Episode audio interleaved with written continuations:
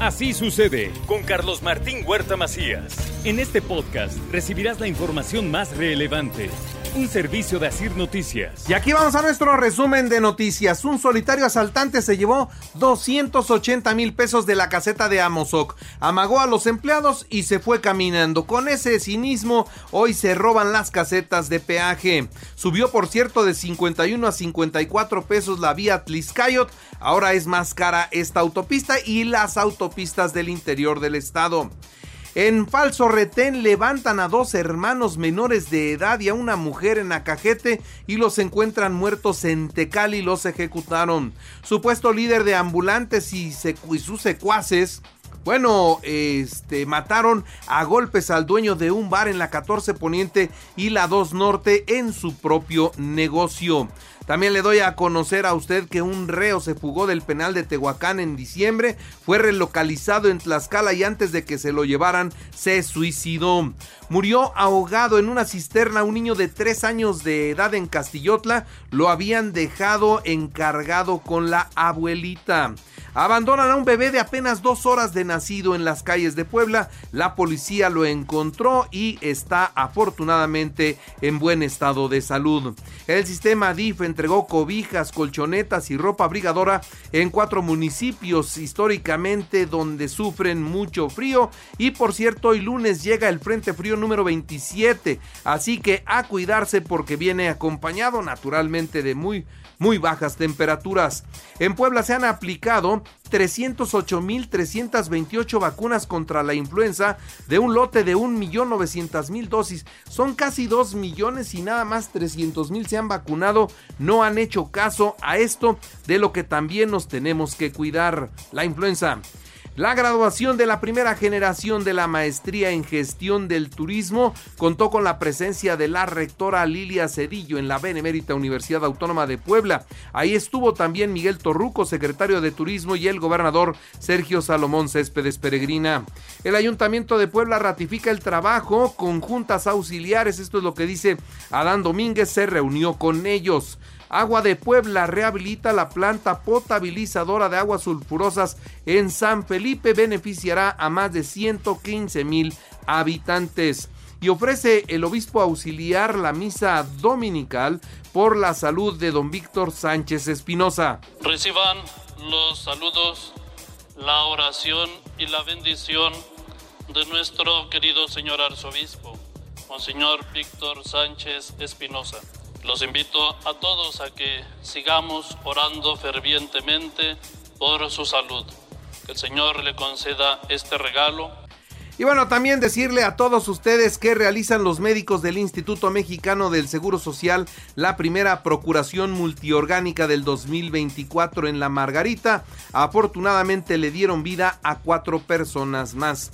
Alejandro Armenta se reunió con el gobernador Sergio Salomón Céspedes para encabezar una reunión de unidad con Ricardo Monreal y algunos ex aspirantes de Puebla sigue la operación cicatriz para llegar a feliz término.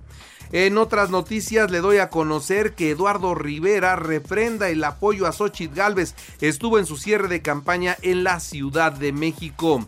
Puebla sin candidatos independientes al Senado de la República.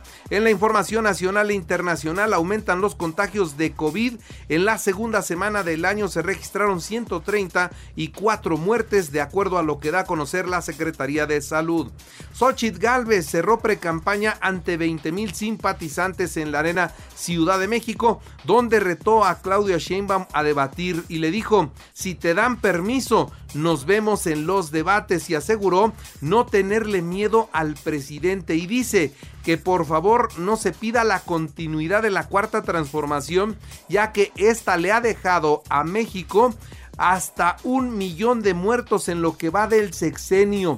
La inseguridad y la salud le han dejado un millón de muertos a México. ¿Cómo se pueden comprometer a darle continuidad a tanta muerte?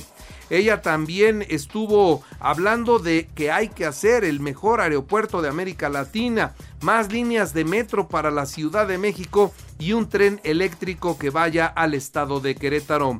Por su parte, Claudia Sheinbaum Pardo lanzó una convocatoria para que la gente se organice en comités de defensa de la Cuarta Transformación en cada una de sus comunidades. Ella estuvo en Tulancingo Hidalgo propuso que se formen grupos de 10 personas para difundir los logros del movimiento de la cuarta transformación.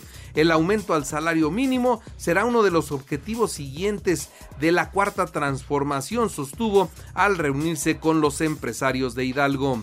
México es una potencia cultural en el mundo, esto es lo que dice el presidente de la República. Y por cierto, perdieron los capitalinos seis días con ocho horas en el tráfico durante el año. ¿Esto qué implica? Que estuvieron metidos en su coche 152 horas, ¿eh?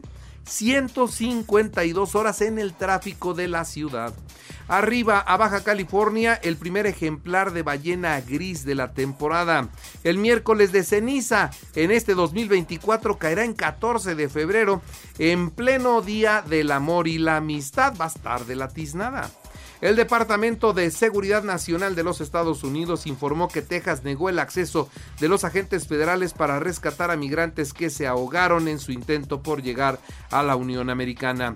En los deportes, en la jornada 1 del fútbol mexicano, Monterrey 2-0 al Puebla, América 2-0 a Tijuana, Pumas 1-0 a Juárez, Necaxa 2-1 al Atlas, Pachuca 1-0 a Cruz Azul, San Luis 1-0 a Mazatlán, Chivas 1-1 con Santos, Querétaro 2-2 con Toluca.